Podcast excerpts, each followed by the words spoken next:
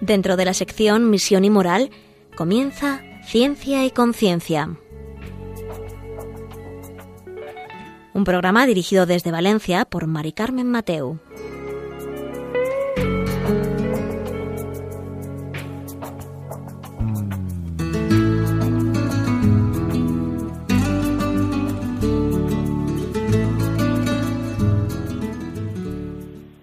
Buenas tardes, queridos oyentes. Aquí un mes, un mes más y un día más en agosto, que el calor ya nos aprieta. Eh, estamos aquí con vosotros en Ciencia y Conciencia, un programa que hacemos desde el Observatorio de Bioética de la Universidad Católica de Valencia.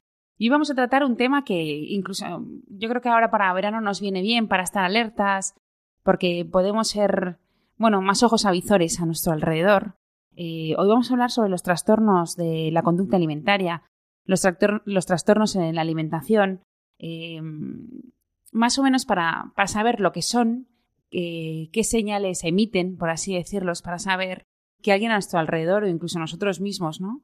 Podemos tener un pequeño trastorno, o, podemos verlos más, más fielmente, ¿no? También eh, ¿qué, ¿qué, podemos hacer para abordarlos, qué podemos hacer para pedir ayuda. Em, y todo esto, y todo esto vamos a hacer con, con una experta en, en el tema que ahora enseguida paso a presentaros.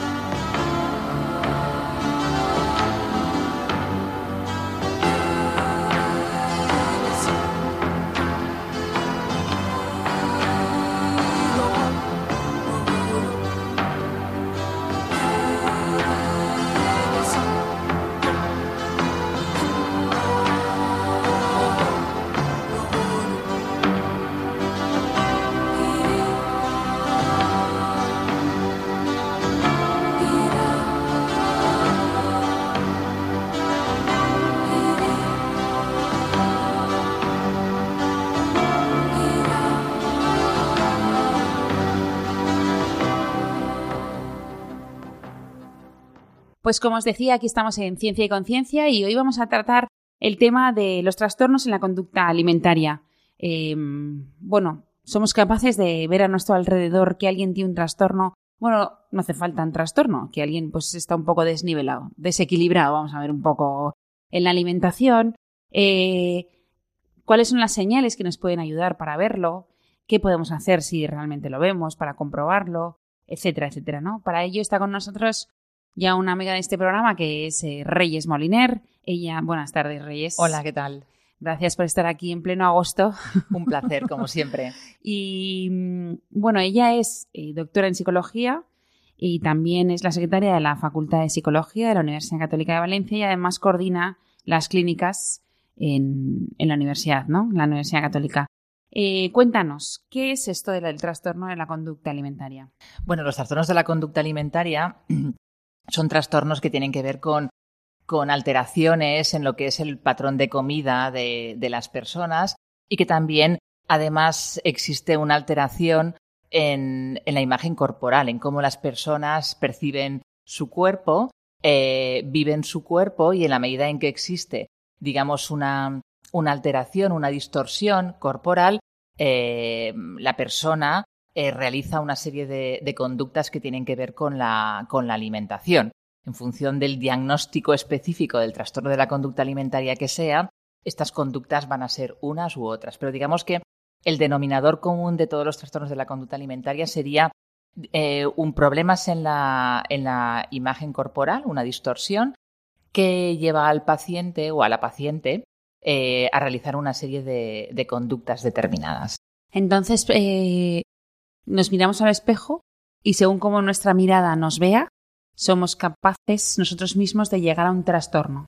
Hay un elemento importante que es, es en la medida en que yo perciba mi cuerpo de una determinada manera, perciba eh, una serie de zonas corporales que pueda percibir como eh, gruesas, gordas, Hmm. eh, feas, desagradables o que no se ajustan con lo que son los cánones, cánones de belleza, digamos, estándares o a esos cánones a los que eh, existen en la sociedad, la persona, en la medida en que hace esa comprobación, constatación y ve que no, que no se adecua a ellos, que no se gusta en definitiva, pues eh, realiza unas determinadas conductas siempre en aras a modificar esas partes del cuerpo que, que no le gustan o ese peso que no le gusta y que le genera malestar. Y entonces intentamos cambiar nuestra alimentación para cambiar nuestro cuerpo. Intentamos cambiar lo que serían, por un lado, una serie de patrones alimentarios. Lo más sencillo podría ser, eh, pues veo que estoy gordita, que tengo unas caderas, unos muslos que son demasiado grandes. De entrada puede haber ahí lo que sería un patrón restrictivo, ¿no? Restringir determinados alimentos, eh, pensando que es- esa restricción me va a llevar a la disminución de peso y esa disminución de peso al final me hará sentirme mejor Hmm. en la medida en que eh, logre ese objetivo de tener ese cuerpo ¿no? ideal que tal vez me gustaría conseguir. Y, y por otra parte, o puede haber a lo mejor un patrón también de que en un principio es de intentar eh, restringir, pero que eso me lleva a lo mejor en algún momento a perder el control y que aparezcan, por ejemplo, atracones, ¿no? Esos episodios de ingesta compulsiva, porque al final tengo hambre y, de alguna manera tengo que saciar ese hambre. Entonces, estará, estará, estará un poco el patrón restrictivo de control excesivo sobre aquello que como, cuántas calorías ingiero y demás, pero que en algunos pacientes también aparece ese descontrol eh, en, la, en la forma de eh, atracones, ¿no?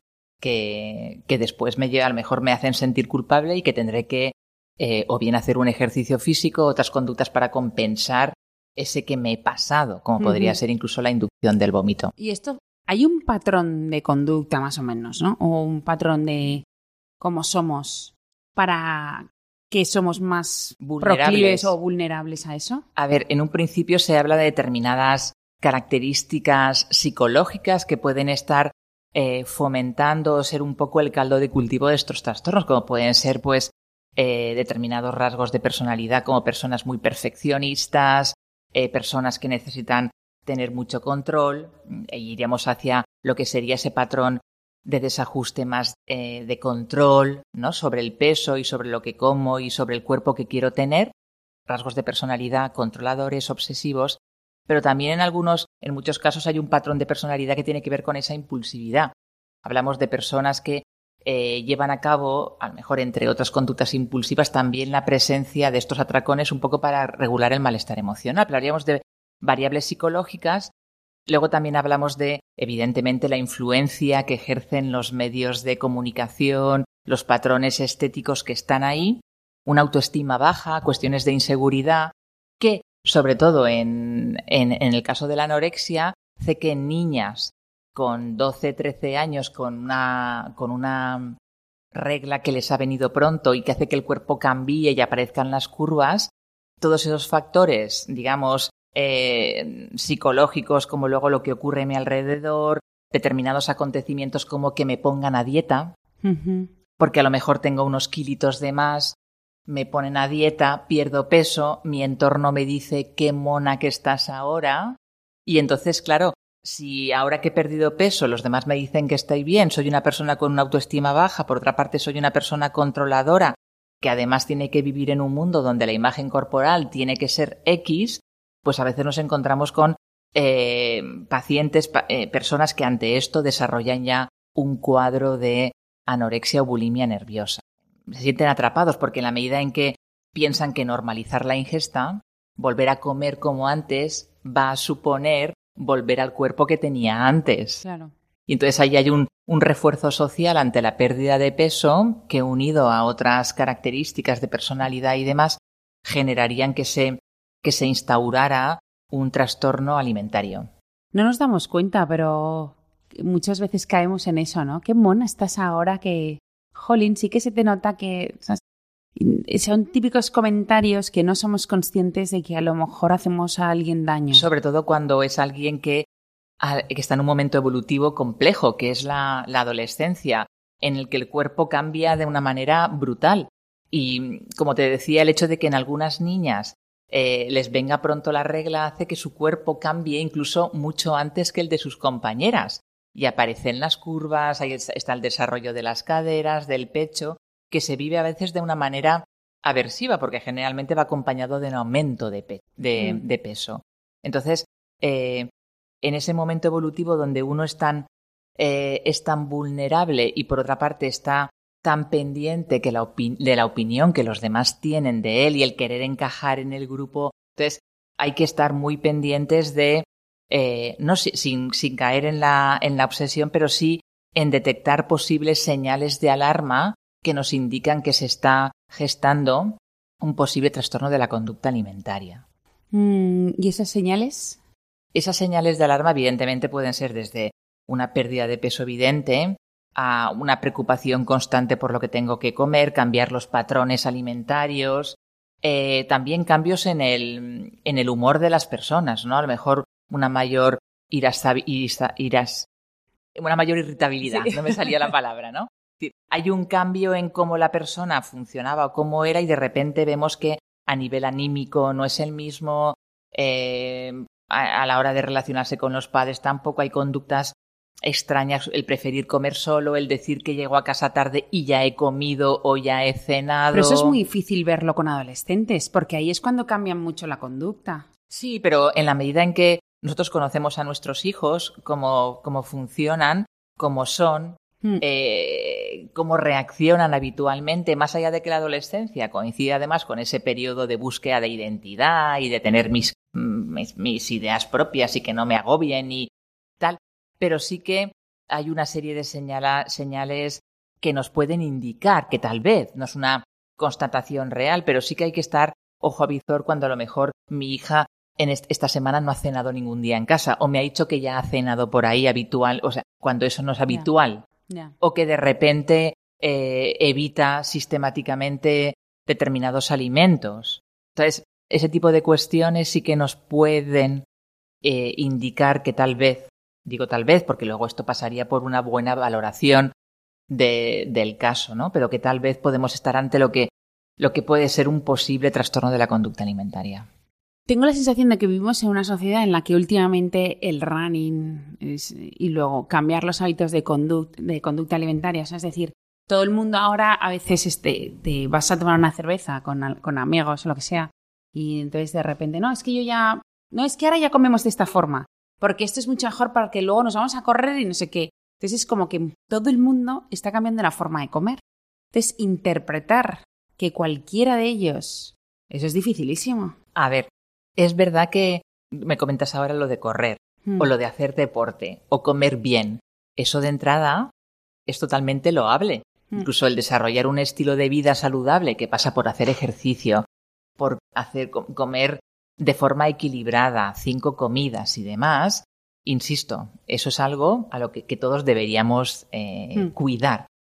Pero ¿qué ocurre cuando eso tal vez se convierte en una creencia sobredimensionada? Hacer deporte está bien, hmm. pero tengo que correr todos los días hora y media. ¿Y si un día no corro, qué pasa?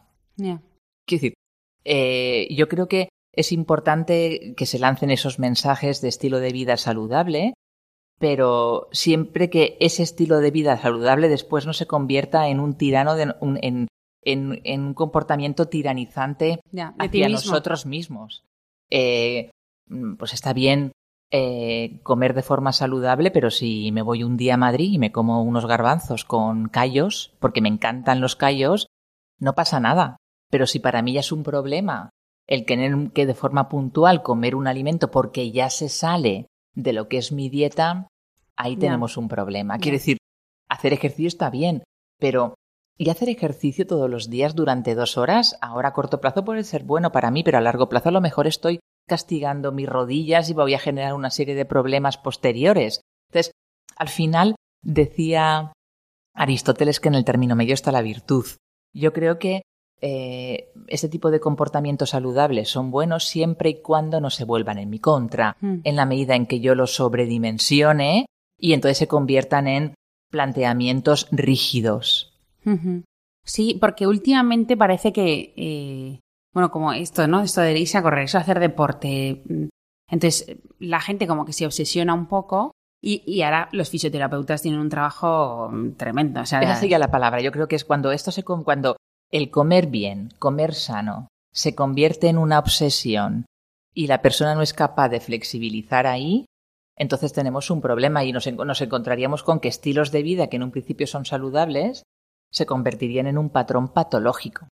Y es cierto que hay personas que sin haber desarrollado un trastorno de la conducta alimentaria como tal, es decir, si yo cojo el, el manual diagnóstico y estadístico de los trastornos mentales y cojo los criterios que tiene que cumplir un paciente para que yo establezca un diagnóstico de anorexia nerviosa o de bulimia nerviosa o de trastorno por atracón.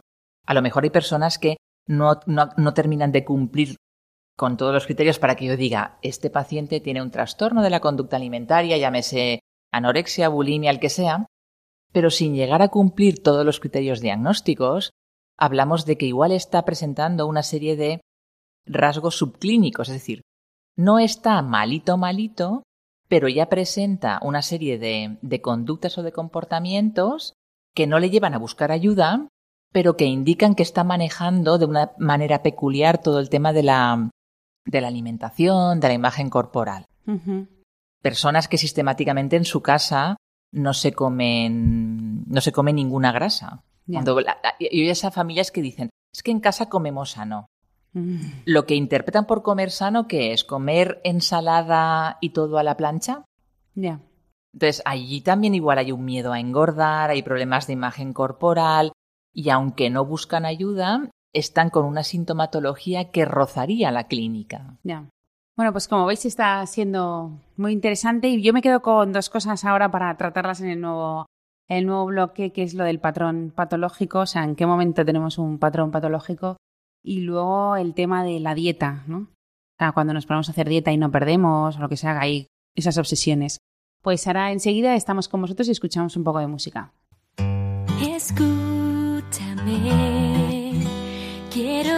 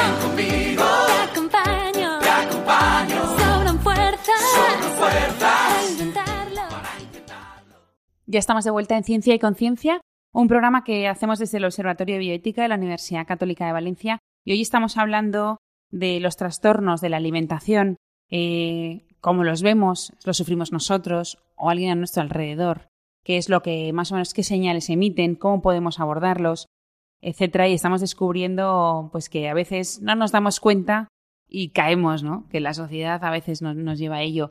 Y para eso está con nosotros eh, la doctora en psicología Reyes Moliner y, que también ella pues coordina también el tema de las clínicas eh, aquí en la Universidad Católica.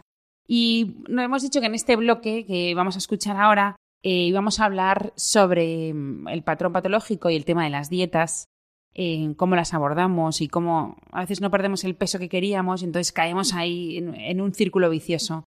Eh, pero Reyes, em, para el diagnóstico, o sea, ¿hay algo cerrado? ¿Soy un patrón directamente cerrado? A ver, el DSM5, que es el manual que utilizamos los, los psicólogos para clasificar los diferentes trastornos de la conducta alimentaria, nos indica que eh, existe el trastorno de anorexia nerviosa, bulimia nerviosa, trastorno por atracón.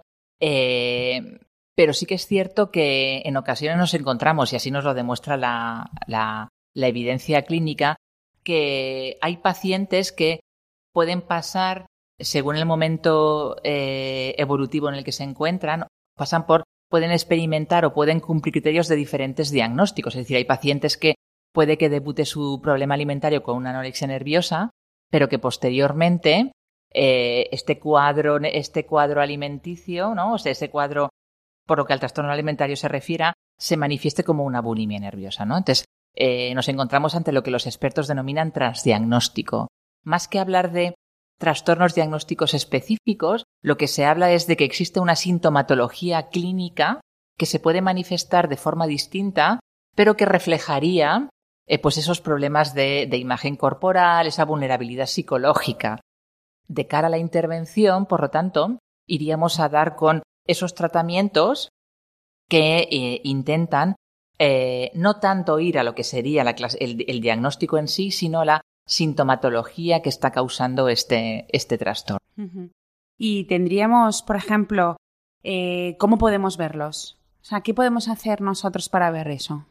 Hay fundamentalmente a veces alteraciones en lo que son las, las conductas alimentarias de, de, las personas, ¿no? Es decir, que de repente vemos que sus hábitos cambian de forma drástica, tanto a nivel de alimentación, porque evitan sistemáticamente determinados alimentos, como también por lo que se refiere a conductas que pueden llevar a cabo para perder peso, como a lo mejor pues correr en mucho más de lo que habitualmente esta persona corría, ¿no? O, uh -huh. o eh, decir que ya ha cenado, cuando, cuando a lo mejor no ha sido así, lo que está intentando es, eh, pues eso, restringir ¿no? La, la, cantidad de calorías que come, o que sistemáticamente se, se pesa de una manera obsesiva, ¿no? Va a la farmacia, tenemos la báscula del baño que la teníamos medio olvidada y de repente nuestra hija o nuestro hijo se lo se la coloca en la habitación y se, y se pesa varias veces al día antes, después de comer. Este tipo de, de conductas, ¿no? Una persona que a lo mejor ahora está muy irascible, como comentábamos antes, que le cambia el estado de ánimo, pueden ser señales que nos indiquen que algo está pasando. ¿Es más común en adolescentes o en adultos? A ver, hay algunos eh, trastornos como la anorexia nerviosa que tienen ese momento de, de debute, fundamentalmente lo que sería eh, cuando, la, cuando, el cuerpo de las chicas, sobre todo, porque estamos hablando de trastornos que se dan en, con una mayor incidencia en, en, chicos que en chicas, pero sí que a los 12, ¿En 13 en chicas que en chicos, ah. perdón. Pero sí que a lo mejor en chicas ya a los 12, 13 años, en la medida en que ese cuerpo cambia y demás, pues pueden aparecer ya ese tipo de alteraciones en, en, la, en la comida motivadas al final por porque no me gusto, porque mi autoestima la cifro en verme bien y no lo consigo de ninguna manera, etcétera. Ahí los padres tenemos mucho que hacer, ¿no? O sea, en el tema de cómo alimentamos a nuestros hijos. Y yo creo que a nivel de prevención, evidentemente, hay todo un tema de, de lo que sería crear unos hábitos de, de comidas saludables que pasarían, pues, por algo que después también se trabaja en terapia con los pacientes, que sería todo el tema de psicoeducación acerca de cuántas, cuántas comidas hacer a lo largo del día, ¿no? A veces pensamos que hacer menos comidas es mejor uh -huh. cuando lo ideal es hacer cinco comidas al día, ¿no? Desde ahí a, a corregir determinados errores que a veces también presentan los pacientes o la propia sociedad acerca de mitos relacionados con la, con mm. la comida, de no mezclar esto con lo otro.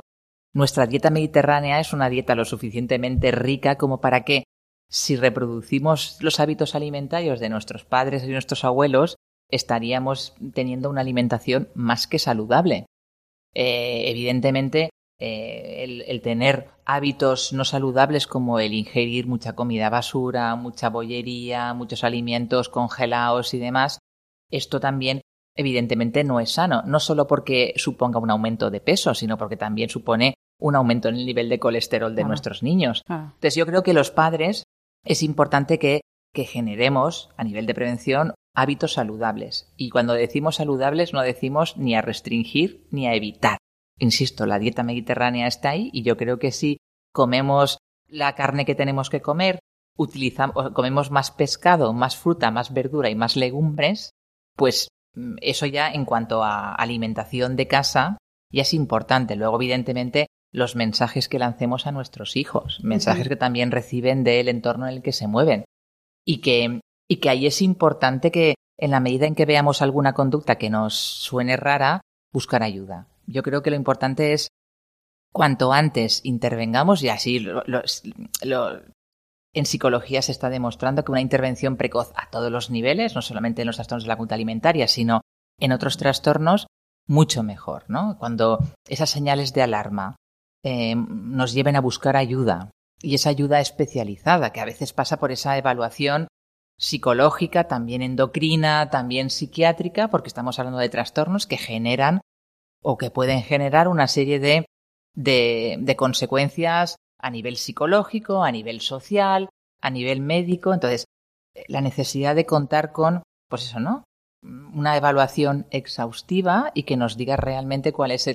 Y a veces, eh, si estamos en, en algo incipiente, quien va a tener que acudir a terapia a lo mejor no es tanto el niño, sino los padres y cómo lo están manejando ellos. La terapia familiar en anorexia nerviosa es uno de los tratamientos que está demostrando que es más eficaz, ¿no? ¿Cómo la familia maneja esto? ¿Qué podemos hacer? Porque a veces los padres van perdidos y el dar pautas a los padres, si es, si es algo muy incipiente, es suficiente.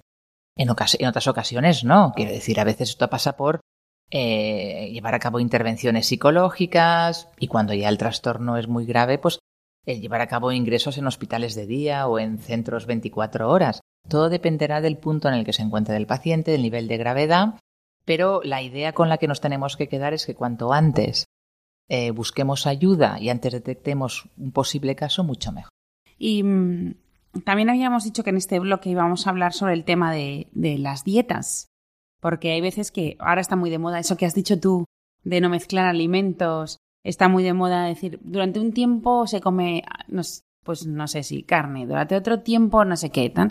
Entonces, al final estamos en una sociedad en la que nos metemos, nos metemos, y luego de repente no pierdes peso, y es como que esto te, te deja hundido totalmente. Porque dices, al final me voy a quedar con este peso, que a lo mejor tienes bastante sobrepeso, puede ser, ¿no?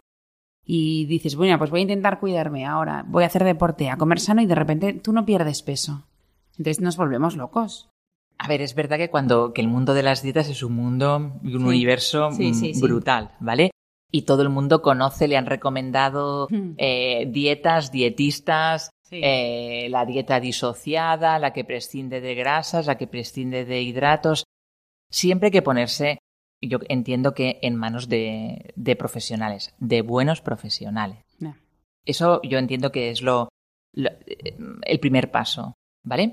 Eh, y a partir de ahí, yo creo que, y esto lo digo yo a título propio, prescindir de algún principio, algún alimento de base, eh, yo, yo creo que todo el mundo tenemos que comer azúcar, todo el mundo tenemos que tomar grasa. Otra cuestión es si yo todos los días abuso del azúcar y ingiero X gramos todos los días, o yo sí eh, abuso de las grasas, ¿no? Entonces, yo creo que, que uno, esa dieta mediterránea, ¿no? Que tenemos tan, que son, aquí, aquí por esta zona, ¿no?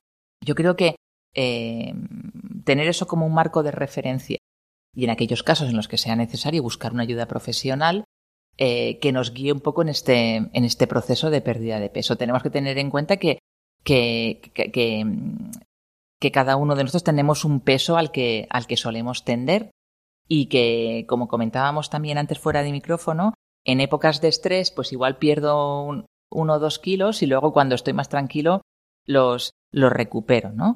Otra cosa es el peso ideal que yo tengo en mi cabeza. Otra cosa es el peso que mi endocrino o mi médico me pueda recomendar porque soy una persona con sobrepeso, que además tiene problemas de corazón, que tiene el colesterol alto, etcétera. Entonces, no olvidemos que, esto, que estamos hablando de la salud de las personas y que por lo tanto cualquier pauta dietética eh, espe- especial, ¿no? Tiene que estar pre- mm, pautada por un médico especialista. Claro, ¿qué ocurre cuando hacemos la dieta de la revista tal o la tal? Pues que se produce el fenómeno yo-yo. Quiero decir, pierdo peso, y, pero luego en cuanto vuelvo a comer con cierta normalidad lo recupero. O llega un momento en que ya no pierdo más. ¿Por qué? Porque mi cuerpo se habitúa a lo que yo le estoy dando. Ya. Entonces, yo creo que la recomendación para nuestros oyentes sería ponerse en manos profesionales. Y esas dietas que intentan pues buscar una pérdida de peso importante, o incluso a veces hay personas con obesidad mórbida muy grave que tienen que recurrir a intervenciones eh, quirúrgicas como puede ser una reducción de estómago, balón gástrico, etcétera. Son palabras mayores y que pasan porque a esta persona se le hace una evaluación muy exhaustiva, porque lleva una serie de años de enferme de trastorno, porque además han intentado otras intervenciones y no funcionan. Ya. Pero en general el- la idea sería cuando alguien tiene que hacer una dieta y no por perder ese kilo o dos kilos de la operación bikini, ¿no? Mm. Sino porque a lo mejor, eh, pues ya estamos hablando de palabras mayores, siempre ponerse en manos de Y hemos dicho, bueno, tú nos has comentado que cuando son más jóvenes, eh, normalmente la incidencia es de chicas sobre chicos. Pero luego cuando somos más adultos, los trastornos de la alimentación seguimos siendo las mujeres. siguen siendo las mujeres las que, las que presentan una mayor prevalencia. Bien es cierto que hay algún trastorno de estos de nueva generación, como sería el caso de la vigorexia. Estos eh, chicos, estos eh, hombres que, que son usuarios asiduos de gimnasio y que su preocupación es definir, por ejemplo, los músculos a la perfección. En la medida en que se cae en esa obsesión por definir los músculos, hay un patrón alimentario muy rígido y muy estricto, pues eh, hablaríamos de ese nuevo trastorno que no aparece todavía reflejado en el, en el manual que tenemos los psicólogos para diagnosticar, que es el DSM5, pero sí que se habla de allí un, trastorno que parece que está más presente en chicos que en chicas, que sería la vigorexia. Pero en general la presencia de la prevalencia es mayor en, en mujeres que en hombres, tanto en anorexia como en bulimia nerviosa. Bueno, pues eh, llegados a este punto, vamos a ver ya en el siguiente bloque eh, cómo hacemos frente a esto, que ya hemos visto señales, tanto de cuando somos más adolescentes y de cuando somos más adultos. Entonces, cómo vamos a hacer frente a esto y no solo hacer frente a esto en los demás, sino también en nosotros mismos, ¿no? Cómo vamos a ser capaces nosotros mismos de salir adelante y tener una alimentación sana y quitarnos el trastorno del lado. Bueno, enseguida estamos con vosotros.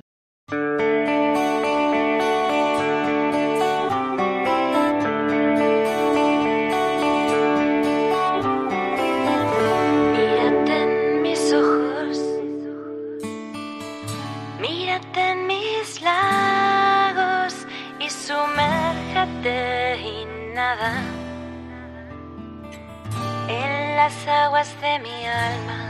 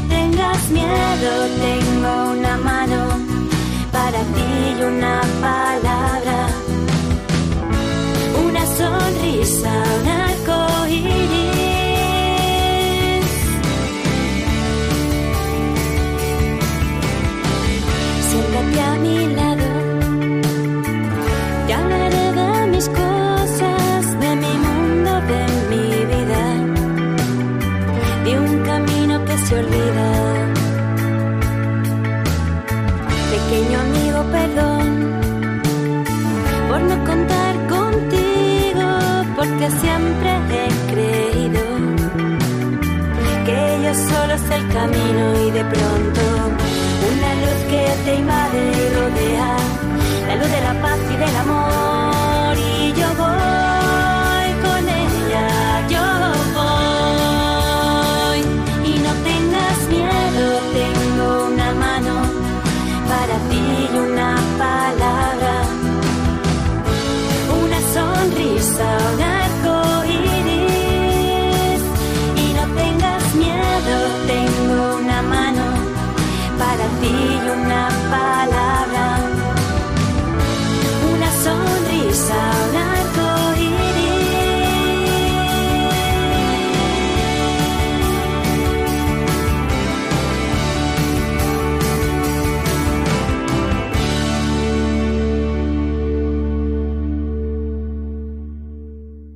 Pues ya estamos de vuelta en Ciencia y Conciencia, un programa que hacemos desde la Universidad Católica de Valencia.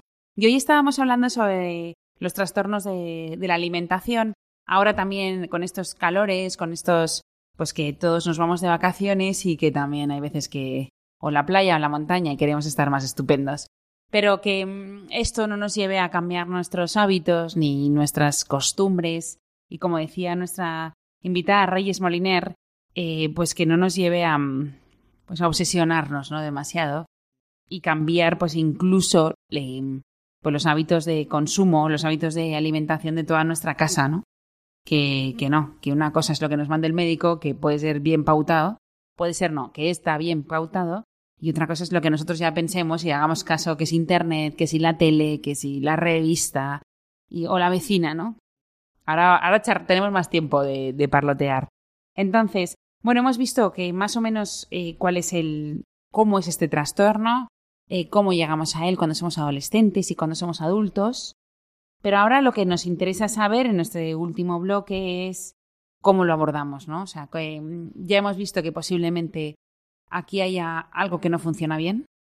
Entonces, tú ya nos has dicho también eh, que, por así decirlo, no sé si se dice así, el abordamiento, ¿no? Sí, el El tratamiento. abordaje, por así decirlo, tiene que ser multidisciplinar, que no, no tiene que ser solo pues el psicólogo, sino que tiene que ser varias disciplinas. Y entonces cuéntanos cómo, cómo se aborda esto. A ver, de entrada, como bien dices, Carmen, pasa por hacer una buena evaluación y un diagnóstico, ¿no? Por lo menos tener claro un poco cuál es la sintomatología que presenta esta persona y en la medida en que es una sintomatología eh, que ya está que ya está instaurada y que está generando una serie de consecuencias en los pacientes, pues que requiere de una intervención.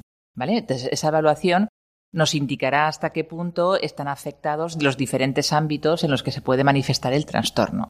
La evaluación pasa por una evaluación evidentemente psicológica, eh, en algunos casos también una valoración, una valoración nutricional por parte de, de un endocrino, eh, también a veces atendiendo a la gravedad de los síntomas, una valoración por parte de un psiquiatra, etcétera. Es decir, eh, ese motivo de consulta, esa primera eh, sesión que tengamos, ¿no? Ya nos va a indicar de alguna manera, y ahí son muchas veces los padres los que buscan ayuda, nos va a indicar un poco en qué terreno nos, nos movemos, ¿vale? Entonces, a partir de esa evaluación, las secuelas que pueda tener eh, la sintomatología a nivel físico, a nivel psicológico, ya decidimos una intervención. Evidentemente, estas intervenciones tienen que ser llevadas a cabo por profesionales expertos en el tema que van a determinar después si el tratamiento que requiere la persona es un tratamiento ambulatorio o es un tratamiento de mayor intensidad, que pasa por también eh, de- asistir a terapias grupales, que pasa a lo mejor también por hacer comidas en el centro, eh, o que pasa por a veces un ingreso hospitalario porque el índice de masa corporal que presenta el paciente nos indica que su vida puede correr peligro. Entonces, sí que es importante eso, ¿no? El, el- el contar con recursos asistenciales especializados, en este caso, en trastornos de la conducta alimentaria y que a tenor de la sintomatología que presente el paciente, pues eh, van a determinar que la intervención pues sea a una, dos, tres o cuatro bandas. Muy bien, pero por ejemplo, si tenemos eh, un adolescente, Pues ah, recurrimos a nuestro médico de familia, ¿no? Para que nos derive, por ejemplo, Sí, un por ejemplo, a lo que serían las unidades de salud mental infanto-juvenil o una unidad de, de, salud mental de adultos donde, eh, digamos, eh, en, algunos, eh, en algunos servicios hay servicios especializados en trastornos de la conducta alimentaria. Afortunadamente, por la parte que yo conozco más, los psicólogos, los psicólogos clínicos, los psicólogos especialistas en estos temas, cuentan con tratamientos que se sabe que funcionan, o al menos se sabe que funcionan más que otros. ¿no? Hablamos de tratamientos empíricamente validados. Que en el caso de, pacientes que presentan alteraciones que cursan con eh, atracones y demás, ¿no? Hablaríamos de un tratamiento cognitivo-conductual que pasa por eh, enseñarle al paciente la importancia de, comer, enseñarle al paciente a modificar esos patrones cognitivos, ¿no? De cómo se percibe a sí mismo, que pasan de por también modificar determinadas creencias erróneas acerca de la comida. Entonces, ese tratamiento cognitivo-conductual para la bulimia, cuando, cuando hay atracones, es el tratamiento de elección. O, por ejemplo, en pacientes incluso más, más jóvenes que pueden presentar esa sintomatología más asociada a la bulimia, a la anorexia, perdón, y que cursa con un patrón restrictivo, con una necesidad de contar todas las calorías que tomo, con hacer ejercicio de forma desmedida y tal. Eh, sabemos, por ejemplo, que la terapia familiar es un tratamiento que también que también funciona y en muchos casos, lo decíamos al principio del programa, pasa por enseñar a los padres o dar pautas a los padres a la hora de cómo manejar estas alteraciones que existen en, en nuestros hijos y junto con psicoterapia individual también es un tratamiento que en estos casos eh, funciona. ¿Y esto significa la terapia familiar que todos formamos parte? Sí, la terapia familiar en general parte de la base de que la familia es un sistema en la que, formado en este caso por los diferentes miembros, y que cuando hay un problema en uno de estos miembros, la solución de ese problema pasa por hacer intervenciones no únicamente con el paciente, sino con el resto de personas que forman parte del sistema. Es decir, ¿qué pasa cuando, eh, qué hacemos cuando la niña se resiste a comer? ¿Qué podemos hacer? O la ¿Qué podemos hacer? Exacto, la madre en este caso o quien, quien esté con ella. ¿Cómo manejamos estamos todo el día hablando de que tiene que comer, de que está muy delgada, eh, o dedicamos el tiempo justo a esto y hacemos otras cosas en casa. Y no todo ha de girar alrededor, pero siempre, evidentemente, todo esto pautado por un profesional, un experto. Como decíamos antes, ¿esto es más habitual en estas épocas del año? A ver, es verdad que quien tiene un problema de imagen corporal, determinadas épocas del año pueden considerarse como momentos críticos a la hora de eh, pues eso, ¿no? Cómo manejo mi cuerpo, cómo vivo mi cuerpo. Si, como decías tú antes, me voy a la playa, me voy a la montaña y eso pasa por ponerme bikini, eso pasa por bajar a la playa y encontrarme rodeada de cuerpos dieces, eh, de, que, voy a, hacer comparaciones entre mi cuerpo si yo no enseño el, no llevo ropa ajustada y llevo ropa holgada para, pues claro, eso puede esconder, pero cuando me pongo en bikini o en bañador, entonces, el, anticipar que tengo que ir a la playa o que tengo que...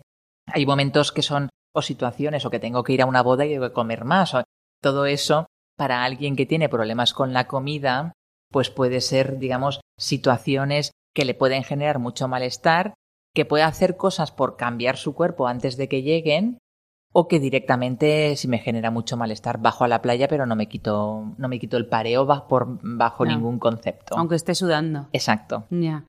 Bueno pues sí la verdad es que sí que esos son como señales de alarma no en las que en los que podríamos tener una buena conversación y entonces poder decirle no sé tú sabes más sí pero es verdad que incluso la persona igual que igual que igual que evita enseñar determinadas partes del cuerpo porque no le gustan, porque entiende que, que pues eso, que no van a ser agradables para los demás ni para ella misma, eh, también presenta conductas de evitación a nivel de que como y que no como. Eh, ayer leía yo una revista de un dominical eh, acerca de qué hacer si nos pasamos con los aperitivos. Y entonces, y tú decías, bueno, pues si leo esto, dice, bueno, pues sustituya las patatas fritas por fruta Uf, Y tú dices, pero si yo me voy al chiringuito de la playa claro. y me tomo una cerveza, probablemente me la acompañen con patatas fritas, cacahuetes o unas almendritas la mar de buenas. Entonces, bueno, pues a lo mejor, evidentemente durante todo el año no iré todos los fines de semana y me voy a poner ciego de cerveza, de almendritas y tal, pero durante el verano, si en el mes de agosto bajo al chiringuito tres veces o me encuentro con... ¿Tendré que ser capaz de tomarme unas papas y una cerveza y no sentirme culpable antes No. que pedir, no, no, pues pido fruta y pero cuando todo el mundo pensaba yo, si mi madre ayer hizo paella y antes de la paella preparó unas papas, olivas y mejillones, me voy a decir, ahora, no, no, a mí ponme un poco de fruta que si no luego me voy a sentir mal. Y claro, leía esto y decir, bueno, ¿qué pasa si durante el mes de agosto Ya. tomo... Esa Somos un poco más libres. Exacto, y incluso decir, bueno, pues no, no me voy a poner pues eso, ¿no? A pasarme, pero oye, si en mi cabeza está que puedo tomarme papas, a lo mejor tampoco tengo tanto desespero por comer papas, pero si yo lo tengo como un alimento prohibidísimo, te aseguro yo que si estoy nerviosa o estoy tal, voy, a ir. utilizar la papa para manejar, porque algo que, está, cara- que es característico a estos pacientes es que tienen dificultades con el manejo de las emociones. Ese sería uno de los factores también de vulnerabilidad que comentábamos antes, ¿no?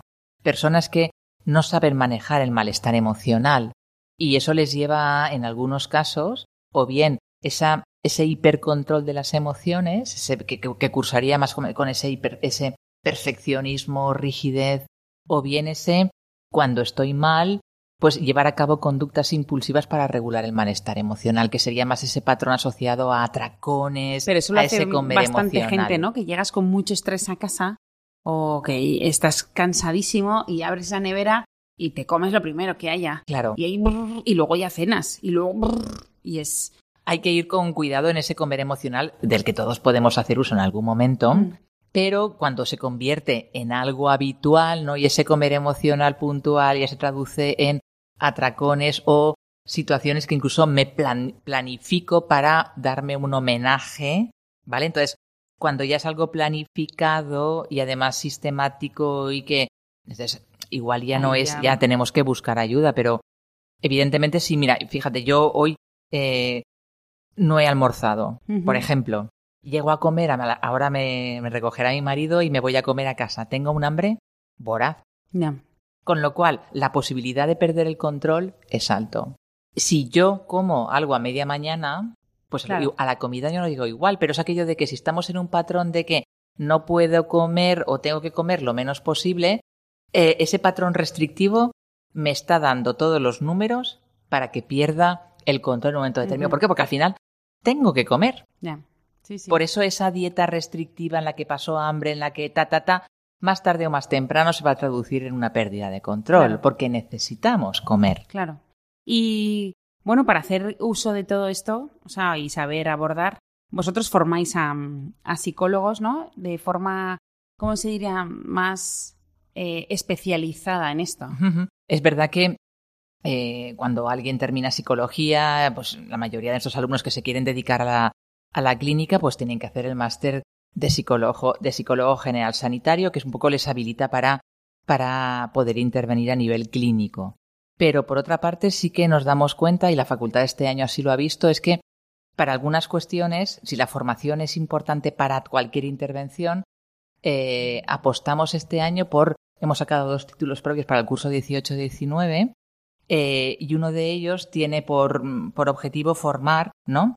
A, o bien a personas que ya están trabajando y que quieren actualizarse a nivel de conocimientos, de herramientas, de técnicas, o a, a personas que aún sin, sin estar ejerciendo tienen- quieren complementar esta formación clínica. Entonces hemos sacado un experto universitario en intervención multidisciplinar para trastornos de la conducta alimentaria, la Facultad de Psicología con- junto con el Centro TITCA, que es un centro especializado en el abordaje de estos trastornos. Yo he visto y me ha parecido muy, muy interesante otro de los de no sé si es másters o qué es. No son títulos sobre- propios Ah. que duran pues desde, desde octubre a, a, a mayo y que incluyen prácticas, eh, en el caso del, del experto universitario en, para trastornos de la conducta alimentaria, los alumnos tienen clase hasta el mes de enero de forma intensiva, eh, viernes tarde, sábado por la mañana, para facilitar que gente que está trabajando o haciendo otras cosas pueda asistir.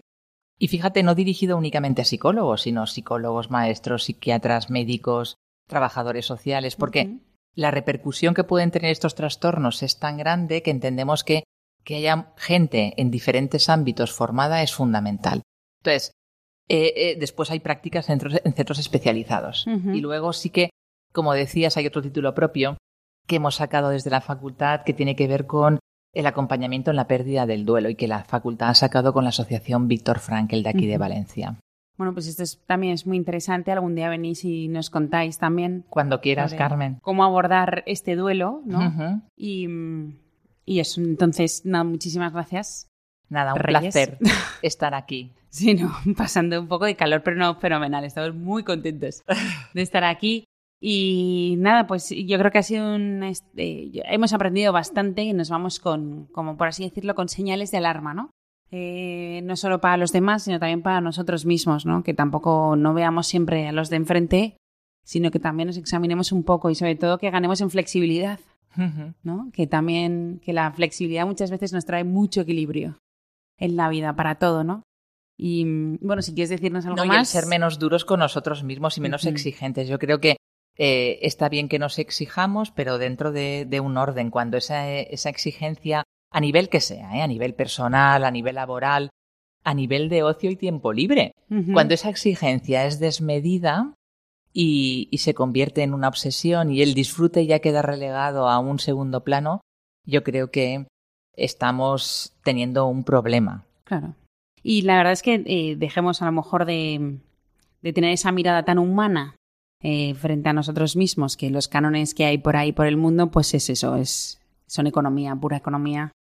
Y entonces que nosotros no nos movemos por criterios económicos esos, ¿no? Ni vamos a ganar ni vamos a perder. Bueno, tenemos mucho que perder y poco que ganar. Y a mí me tranquilizó mucho una vez una, bueno, una señora que me dijo que al final, chica, eres perfecta, Dios te ve de otra forma, ¿no? O sea, que cuando nos miremos al espejo, nos miremos con esa mirada de Dios de amor y no nos miremos con esa mirada de las empresas que quieren más de nosotros, ¿no? Consumir más, consumir menos, estas cosas. Que Dios tiene una mirada muy tierna y muy amorosa y nos ha hecho perfectos. Entonces, que todo lo que nos saque de ahí es una alarma, ¿no? Sí, y el enseñar a la gente y a nuestros hijos a, a, a mirarse desde de esa, de perspectiva, es decir, de, de que no podemos ser perfectos, mm, pero que a pesar de ello somos personas estupendas y maravillosas. Perfecto, pues con ese mensaje nos quedamos y nada, estamos con vosotros en 15 días. Adiós, buen verano.